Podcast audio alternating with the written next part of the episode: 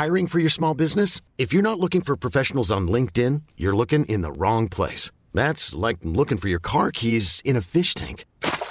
LinkedIn helps you hire professionals you can't find anywhere else, even those who aren't actively searching for a new job but might be open to the perfect role. In a given month, over 70% of LinkedIn users don't even visit other leading job sites. So start looking in the right place. With LinkedIn, you can hire professionals like a professional. Post your free job on linkedin.com slash achieve today. En Remotas, contamos las experiencias que han marcado la manera de entendernos como mujeres. Historias de solidaridad, empatía y hermandad. Remotas es un podcast quincenal conducido por Begoña Irazábal, Sofía Garfias y Sofía Cerda Campero.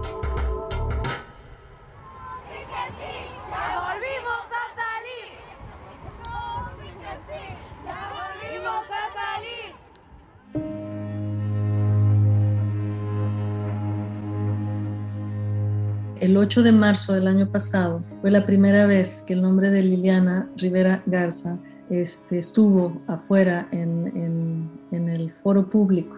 Mi amiga, eh, una periodista que admiro mucho, eh, Daniela Rea, eh, iba a asistir a la marcha del 8 de marzo y, no sé si yo le pedí o ella me dijo, ya ahorita ya, no me acuerdo, creo que yo le pedí, la, debió haber sido así, no me acuerdo, pero ella llevó una pancarta con el nombre de Liliana pidiendo justicia.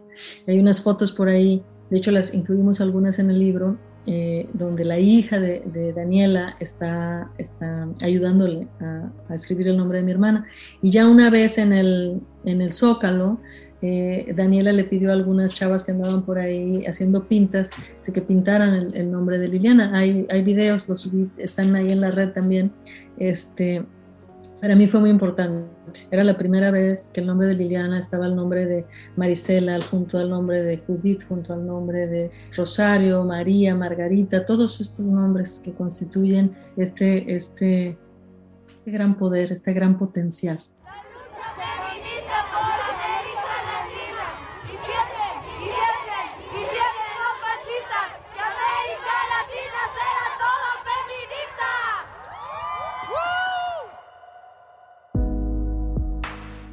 Liliana Rivera Garza era la hermana menor de la escritora Cristina Rivera Garza, una joven estudiante de arquitectura, audaz, valiente, con sueños de estudiar una maestría y un doctorado, de viajar a Londres, de conocer el mundo.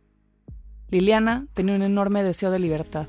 A lo largo de 20 años, de manera consciente o inconsciente, Liliana archivó pedazos de sí misma en una caja. Guardó diarios con sus reflexiones y cuestionamientos más íntimos, canciones y poemas, correspondencia entre ella y su gente más cercana.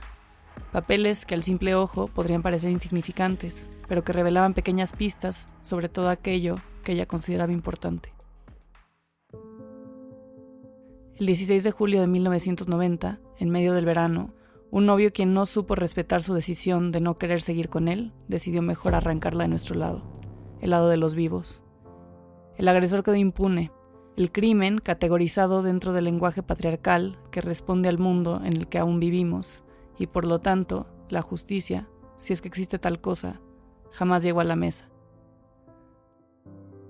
Treinta años después, la voz de Liliana se escucha de nuevo a través de sus palabras, las de su hermana Cristina y todas las personas quienes celebraron su paso por la tierra. Bienvenidas a Remotas. Yo soy Sofía Cerda Campero y este es un episodio dedicado al invencible verano de Liliana.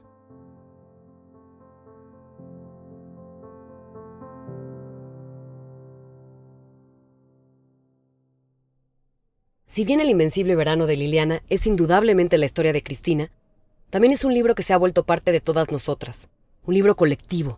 Por lo mismo, a lo largo de este episodio estarán escuchando extractos del libro narrados por mujeres queridas y cercanas a nosotras.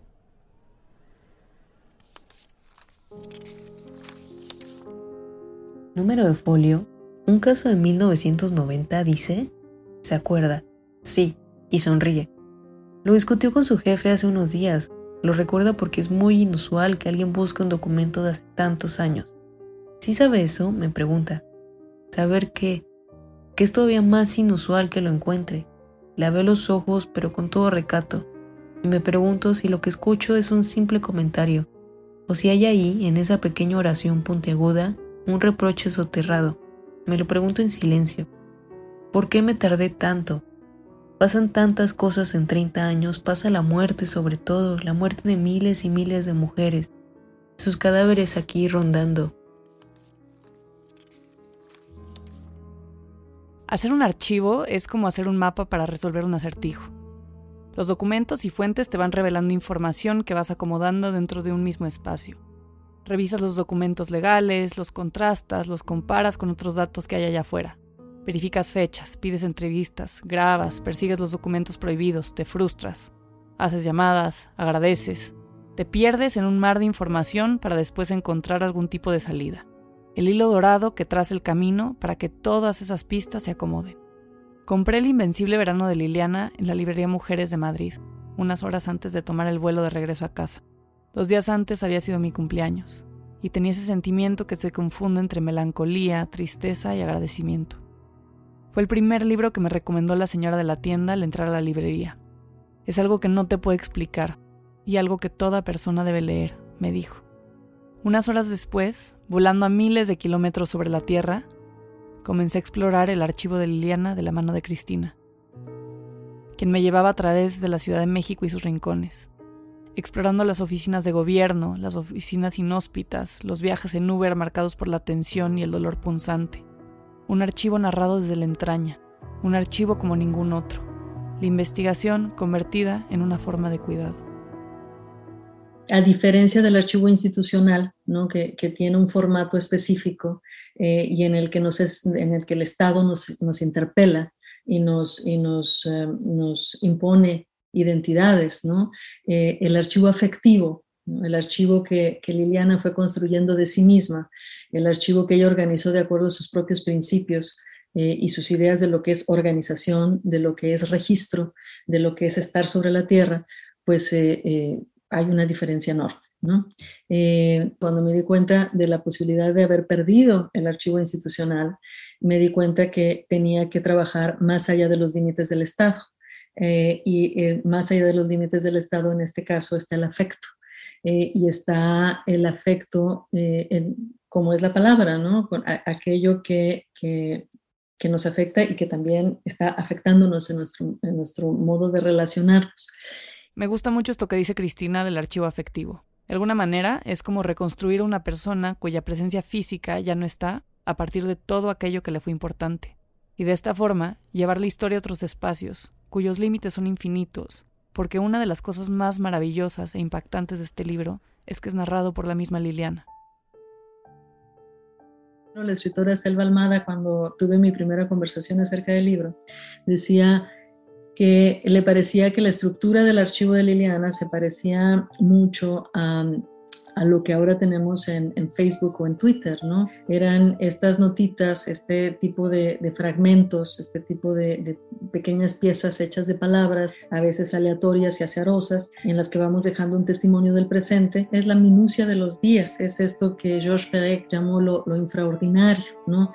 Esto que, que está entre las, entre las bisagras, ¿no? De los días y que pasa absolutamente desapercibido, pero que para alguien que está eh, viviendo y alguien que está siendo afectada por este mundo y afectando al mundo, pues toma, eh, toma una, una, característica muy distinta. Yo creo que desde el momento en que Liliana eh, los eligió, ¿no? O sea, produjo esos materiales y después los eligió para, para, para preservarlos, ya estaba dándoles, ya estaba contradiciendo ¿no? Eh, eh, esta máxima eh, de la producción capitalista ¿no? que nos dice que lo trascendental y lo, y lo que realmente lo que, lo que te define es lo que vale la pena preservar y que todo lo demás pues hay que desecharlo.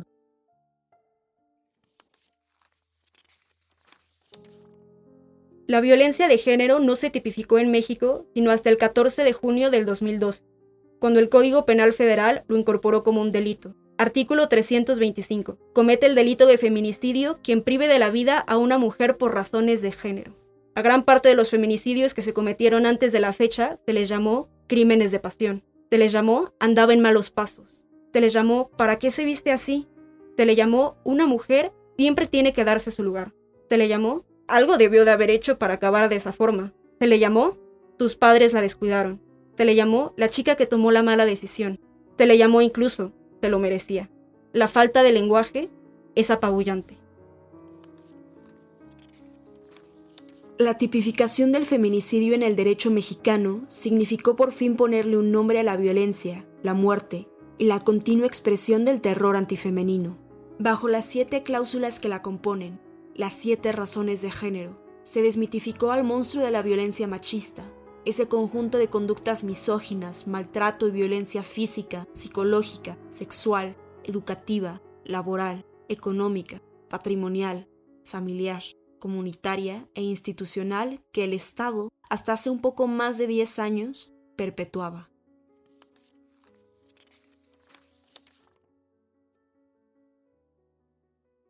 En los no originales, un artículo maravilloso que escribió Cristina para la revista Este País dice, a los 20 años, su vida cegada por la violencia feminicida, que todavía hoy acaba con la vida de 10 mujeres al día, Liliana tuvo el cuidado de dejar tras de sí, como Hansel y Gretel, una serie de migajas en los que inscribió su propia versión de la historia. Si la sociedad patriarcal insistió en contar su asesinato en la clave machista del crimen pasional, que intrínsecamente culpaba a la víctima y exoneraba al agresor, mi hermana contó una historia distinta.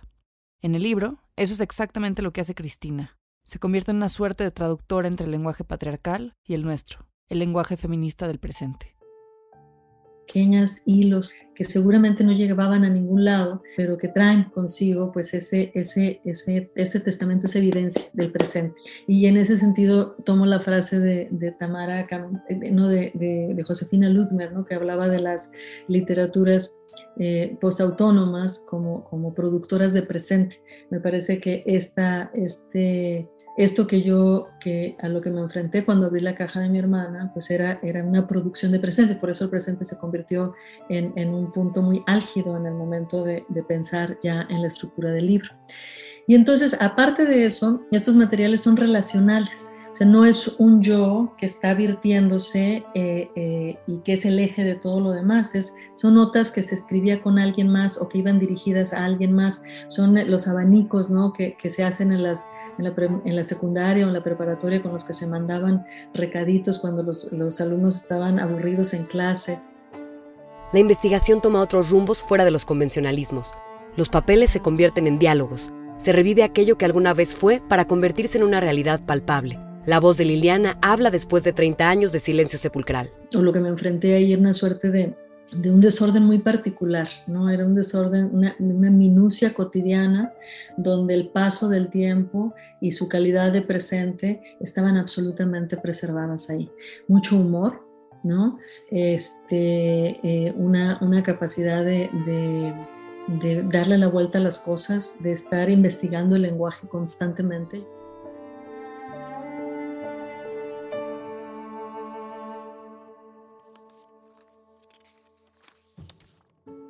Nunca he sabido bien a bien lo que le decimos a Liliana en estas visitas, pero estoy segura de que, cada uno a su manera, hablamos con ella. Estoy segura de que ella nos contesta y que la oímos. Por primera vez no tengo vergüenza de estar aquí, a tu lado. Liliana, por primera vez sé que puedo pronunciar tu nombre sin caer de rodillas. Hay otros, hay tantos más. Esta es la palabra justicia y acabamos, ¿sí?, de salir del Mictlán un eco y tantos otros.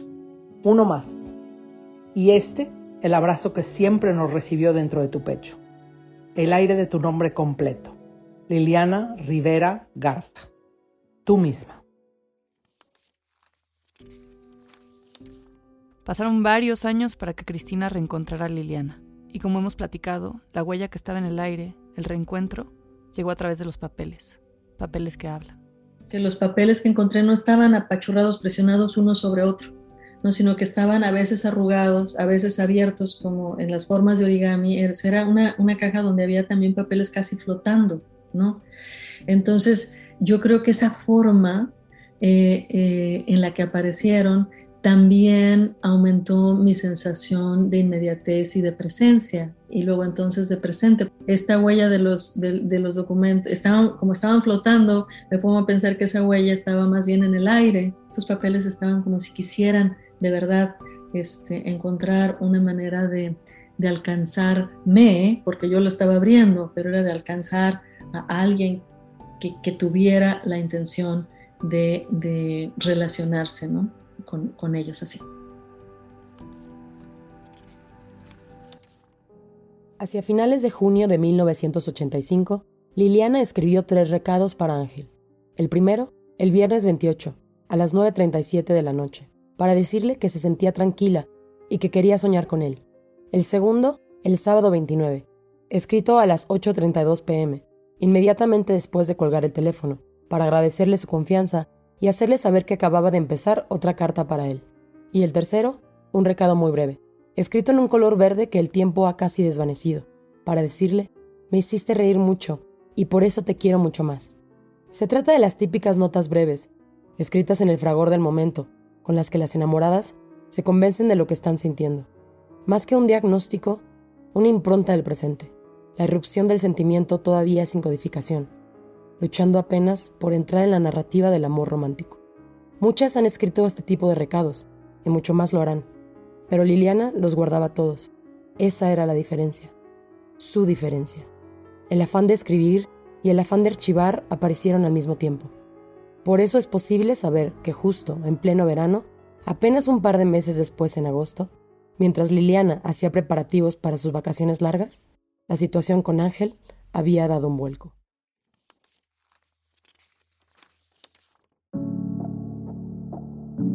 Ángel González Ramos prófugo desde 1990, era el nombre del novio de Liliana y también su agresor. Ángel, quien comenzó por elogiarla, por acompañarla, por obsesionarse al punto que no aceptó un no como respuesta. En los últimos años, he estado conversando mucho con mis amigas sobre el sistema y la sociedad patriarcal en la que nos tocó vivir. A todas, absolutamente a todas, nos han violentado en diferentes niveles y muchas veces la violencia es tan normalizada que ni siquiera habíamos reparado en ella. Afortunadamente, y gracias al trabajo de las feministas que vinieron antes que nosotras, hemos comenzado a hablar, ya sea entre nosotras o en actos más públicos, y poner un freno. Nuestra amiga Paula, por ejemplo, escribió una carta pública a su yo de hace 10 años a propósito de un abuso misma que pueden escuchar en nuestro episodio Vamos a quemarlo todo. Algunas de mis otras amigas han recurrido a las redes para compartir sus historias, para que más mujeres nos sintamos acompañadas, para que la próxima vez sepamos que aquel tipo que tan tranquilamente estamos saludando, quien está presente en los lugares que frecuentamos y quien deambula por el mundo como si nada le fuera a suceder nunca, es de hecho un abusador. Eso se acabó. La violencia se manifiesta de distintas maneras, disfrazada de un amor ridículo que hemos asumido verdadero. Marcela Lagarde, antropóloga de la mujer, amplía en su libro Los cautiverios de las mujeres como es que ésta se nos presenta.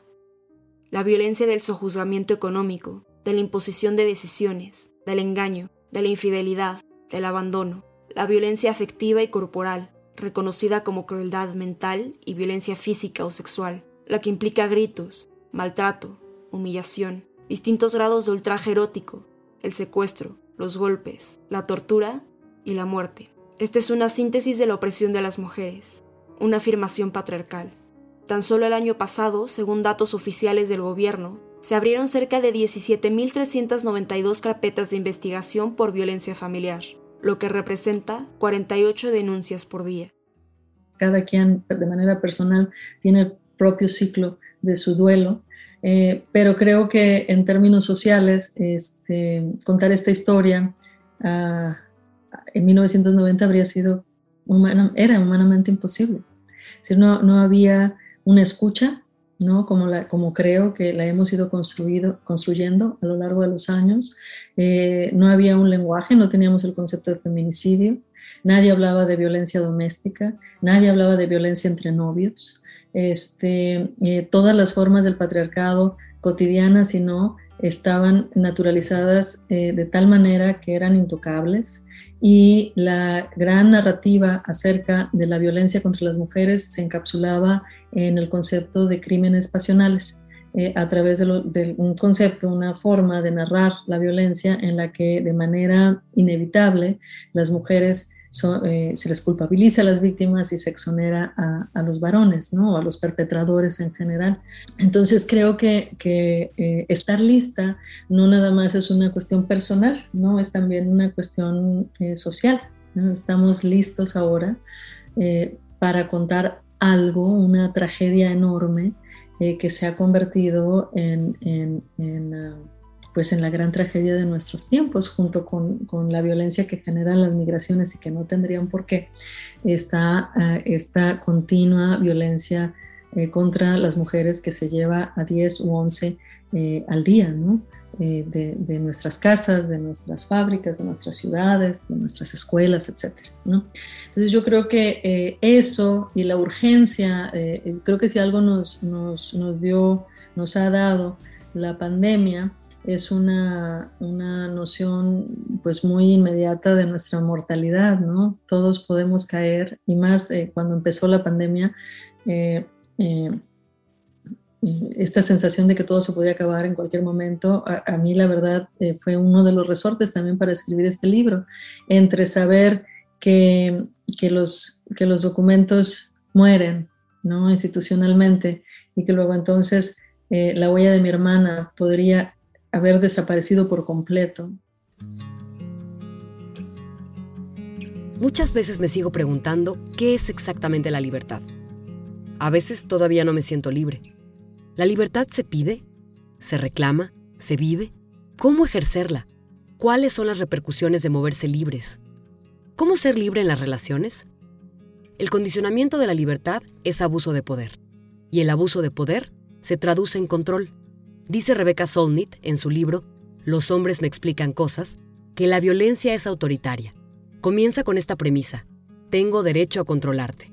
El asesinato es la versión extrema de este autoritarismo, la versión en la que el asesino asevera su derecho a decidir si vives o mueres. El medio definitivo de controlar a alguien. Creo firmemente que hay que tener mucho cuidado con la noción de cuidado. Ha habido una, serie de reflexiones sobre eh, sobre cómo funciona, sobre el, quehacer silencioso, insidioso de la violencia cotidiana.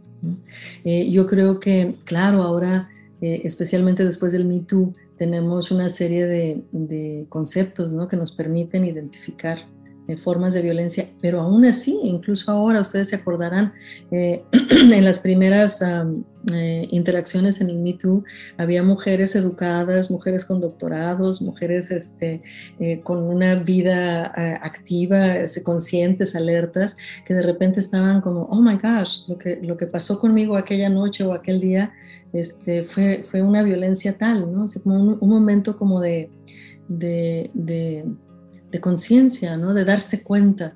Eh, generalmente yo creo que eh, algunos de los, de los escritos de Liliana y, de la manera tan oblicua que tiene para, para tratar temas que, eran difíciles de ser tratados, creo que también eh, eso ha generado un, un diálogo importante. Este 8M nos invitaron a hablar en los micrófonos de la plataforma Convoy Network y conversamos de literatura, de amigas, de compañía, sororidad. Y más tarde nos fuimos a la marcha. Nos pintamos los labios, nos pusimos bloqueador y llegamos a casa de nuestra buena amiga Fátima, que había hecho pancartas preciosas que decían, somos históricas, ni un paso atrás, ni una menos, por las que ya no están. Además, nos repartió cubrebocas verdes y morados. Nunca me había sentido tan segura de ir, de hacerme presente. Nunca tuve miedo. Mis miradas se encontraban con las de las otras, llenas de complicidad, de unión, de fuerza, de auténtico deseo por cambiar las cosas. La lucha feminista por América Latina. Y tiemblen, y tiemblen, y tiemblen los machistas, que América Latina sea feminista. Mi esposo se quedó en casa con mi hija. Yo por lo único que estaba preocupada era por regresar a darle de comer, hasta que recibí el siguiente mensaje de texto. No te preocupes. Tú disfruta y llega hasta donde tengas o quieras llegar. Yo me encargo. Mándame o toma muchos videos. Es histórico. Casi me dieron ganas de llorar. El cambio va en serio. Marchamos por las que ya no están y por las que han llegado.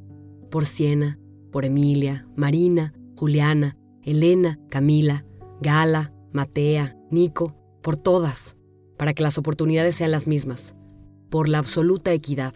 Si tú puedes, yo también.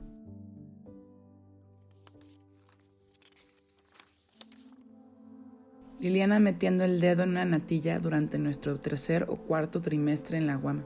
A veces regreso a esa imagen, a ese acertijo.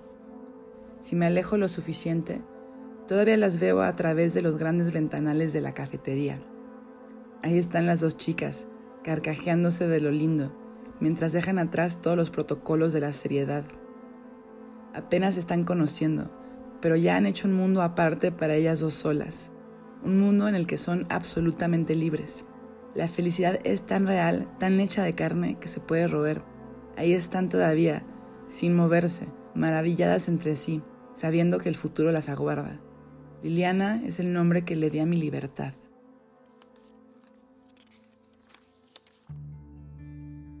Leí El Invencible Verano de Liliana estando embarazada, cuestionándome cómo una chica de veintipocos, hace 30 años, podía estar tan avanzada vislumbrar con claridad lo que quería, que no quería ser de nadie, quería ser de ella.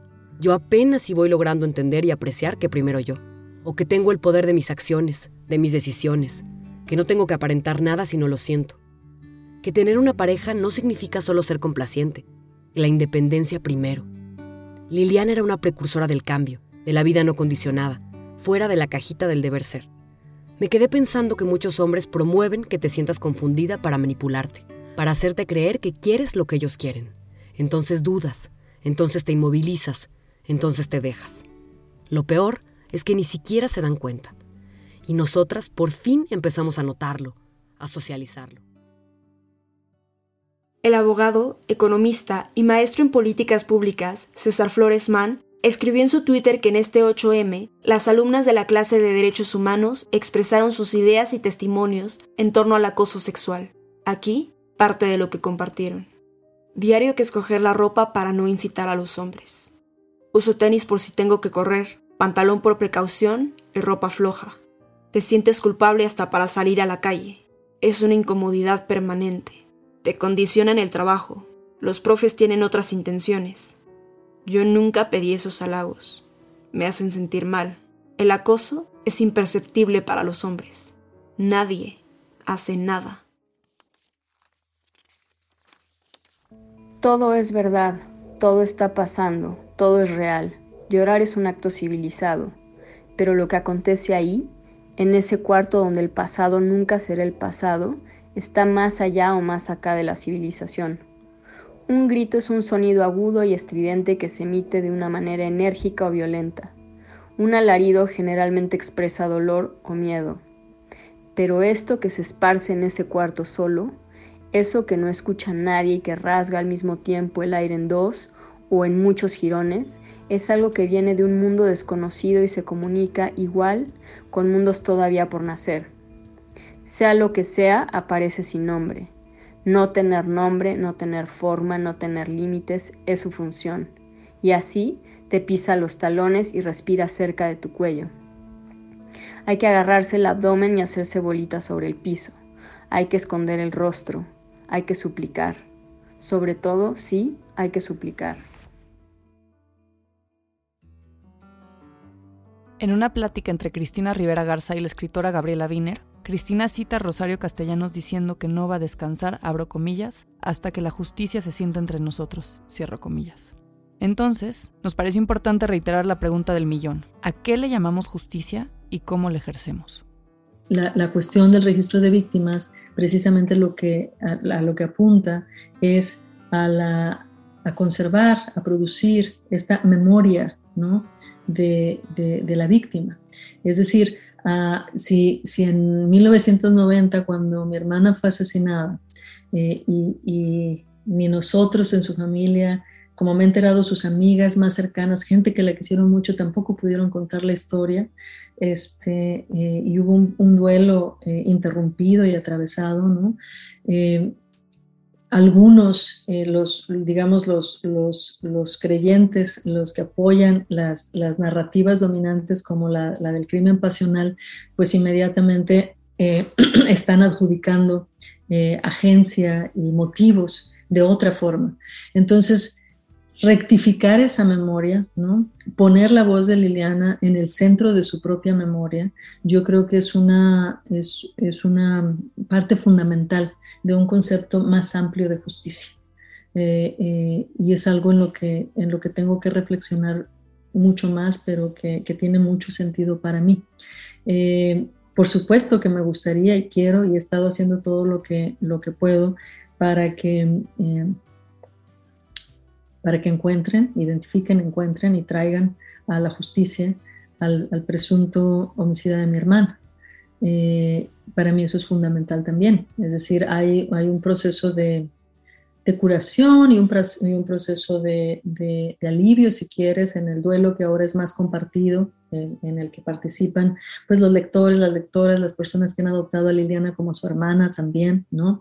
Eh, eh, pero pero también hay una, hay una cuenta pendiente, hay una orden de aprehensión eh, y hay un sistema eh, al que hay que criticarle sus niveles de impunidad eh, y, al que, y el que tiene que funcionar de tal manera que se pueda traer a este individuo a, que cumpla a, juicio, ¿no? Por lo menos, es, el, juicio donde tiene que haber pues este careo con la justicia. Un reporte de Amnistía Internacional demostró que a lo largo del proceso de búsqueda de justicia, las familias de las víctimas de feminicidio son revictimizadas. Con investigaciones deficientes, falta de perspectiva de género e indiferencia gubernamental, las familias se ven obligadas a invertir tiempo y dinero en una investigación propia, a presionar a las autoridades, mientras que se ven amenazadas por los responsables del delito, sus familiares, sus cómplices y en muchos casos por las autoridades mismas. La impunidad del delito de feminicidio rebasa el 95%.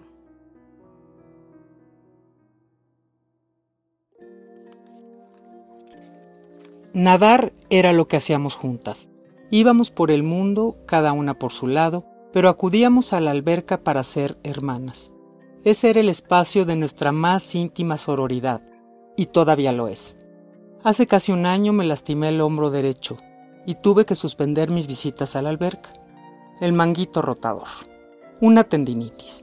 En lugar de nadar, empecé a escribir este libro. Si la herida se cierra, volveré a nadar. Quiero volver a encontrarla en el agua. Quiero nadar como siempre lo hice, al lado de mi hermana. Tomó mucho, mucho tiempo para que Cristina, aun con el desgarre, aún con el dolor atravesado, aún con el grito, comenzar a tejer los pedazos de quien era su hermana desde un lugar distinto, un lugar en el que Liliana regresa. Para mí fue mucho descubrir a Liliana también. Yo creo que por eso se nota esta sensación de, cuando tú estás como lectora eh, eh, enterándote de su vida, pues son muchas cosas de las que yo también me estaba enterando, porque yo a Liliana la conocía como mi hermana. ¿no?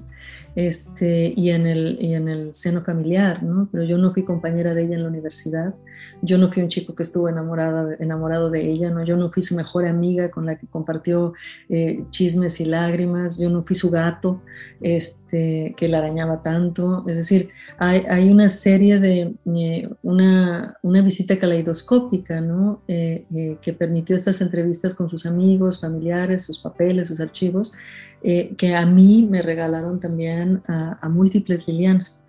Eh, y yo creo que esa sensación del descubrimiento es, es fundamental. Como saben, tuve una hija recientemente. Y la primera semana de estar con ella, enamorada y sorprendida con su presencia, pasaba mi dedo por su columnita vertebral, con una sensación tan avasalladora, con tanto amor y tanto miedo, con tantas ganas de protegerla casi de una manera irreal, desbordante, como estar a punto de caerse a un barranco, con las ganas de ser un casco almohadillado e invisible para la eternidad, pero también con toda la ilusión de verla volar y llegar muy lejos. ¿Cómo garantizarle seguridad? ¿Cuándo dejarán de ser privilegios los derechos humanos? Pensaba en Liliana, en su lenguaje, en su forma de expresarse, en su gusto por la cultura, en su objetividad, en su hacer. Me hubiera encantado ser su amiga, Estoy segura que la hubiéramos pasado tan bien juntas, siempre animosa, maravillosa, inconforme. Y era una mujer muy fuerte de fuera y muy fuerte de dentro, ¿no? A veces, este, y a veces a las personas que nos criamos así nos es difícil pedir ayuda, ¿no? Este, eh, porque creemos que, que, es nuestra responsabilidad eh, solucionar las cosas y enfrentarlas eh, por, por, nosotras mismas, ¿no? Yo creo que, que es importante, ¿no? El, el, vivir, el, el, poder transmitir la posibilidad de otra vida, de una vida alternativa. En estos días he estado revisando las sugerencias que hace la escritora feminista Chimamanda Ngozi Adichie en su libro Querida ella huele, cómo educar en el feminismo. Y me parece necesario revisitar la octava sugerencia, que dice, enséñale a tu hija a rechazar la obligación de gustar.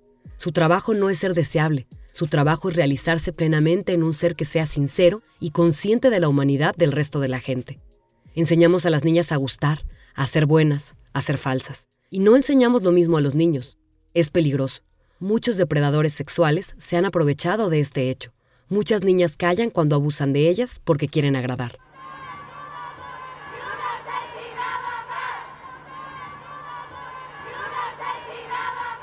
Recientemente he visto muchos posteos en las redes sociales que me dejan pensando. Hay uno que dice, muchachos, cierren los ojos, imaginen que tienen una hija, imagina que estás saliendo con un hombre como tú. ¿Sonreíste? ¿No? Entonces cambia.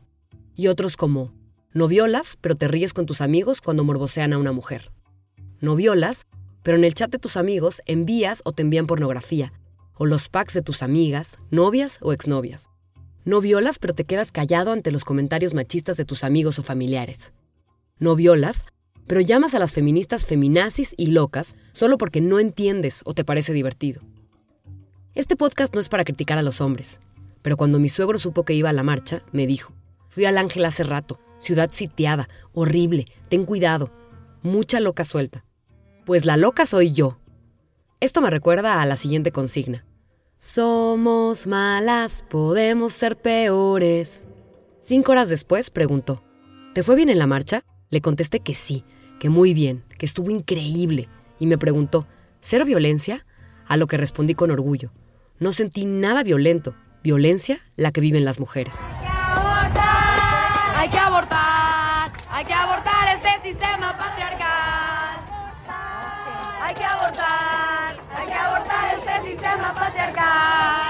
Hace unos años no entendía las pintas.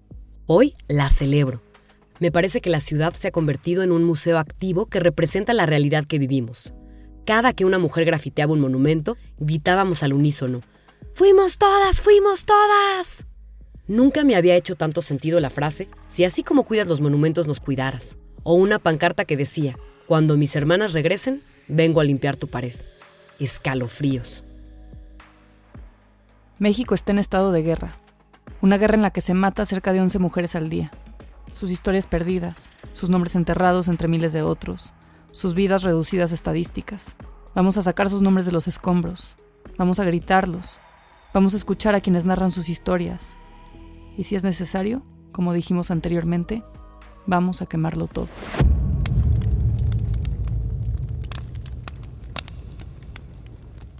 Son presencias que, que, están con nosotros, que no se van, y son presencias de las que tenemos mucho que aprender.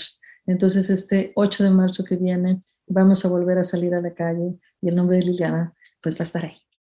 Liliana Rivera Garza, presente.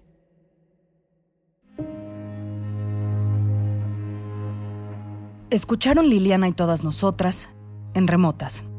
Agradecemos a la escritora Cristina Rivera Garza por compartir su historia con nosotras y por su generosísima participación en este episodio. Escucharon las voces, por orden de aparición, de Nash Cartagena, Diana Leaños, María Farías, Alejandra Moreno, Sofía Ortiz, Brenda Lozano y Sandra Ortega. El guion es un trabajo en equipo realizado por Begoña Irazábal, Sofía Cerda Campero y Sofía Garfias. El diseño de audio es de Daniel Díaz, El Mou. Diana Leaños nos apoya en investigación y contenido. Y Nash Cartagena hace de nuestras redes sociales las mejores redes sociales. En Remotas, contamos las historias que han marcado la manera de entendernos como mujeres.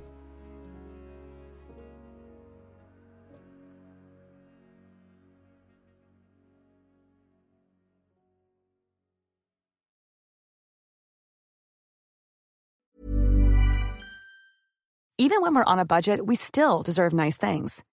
Quince is a place to scoop up stunning high-end goods for 50 to 80% less than similar brands. They have buttery soft cashmere sweaters starting at $50, luxurious Italian leather bags, and so much more. Plus, Quince only works with factories that use safe, ethical, and responsible manufacturing. Get the high-end goods you'll love without the high price tag with Quince. Go to quince.com/style for free shipping and 365-day returns. If you're looking for plump lips that last, you need to know about Juvederm lip fillers. With Juvederm Volbella XC and Juvederm Ultra XC, your lip look, whether it's subtle or bold, can last up to one full year with optimal treatment and no additional maintenance. Find a licensed specialist and see if it's right for you at juvederm.com today. That's J U V E D E R M.com. Add fullness to lips in adults over 21 with Juvederm Volbella XC or Juvederm Ultra XC. Do not use if you have severe allergies or a history of severe allergic reactions, or if you're allergic to lidocaine or the proteins used in Juvederm. Tell your doctor if you have a history of scarring or taking medicines that decrease the body's immune response or that can prolong bleeding. Common side effects include injection site redness, swelling, pain, tenderness, firmness, lumps, bumps, bruising, discoloration, or itching. As with all fillers, there's a rare risk of unintentional injection into a blood vessel, which can cause vision abnormalities, blindness, stroke, temporary scabs, or scarring. For full important safety information, visit juvederm.com.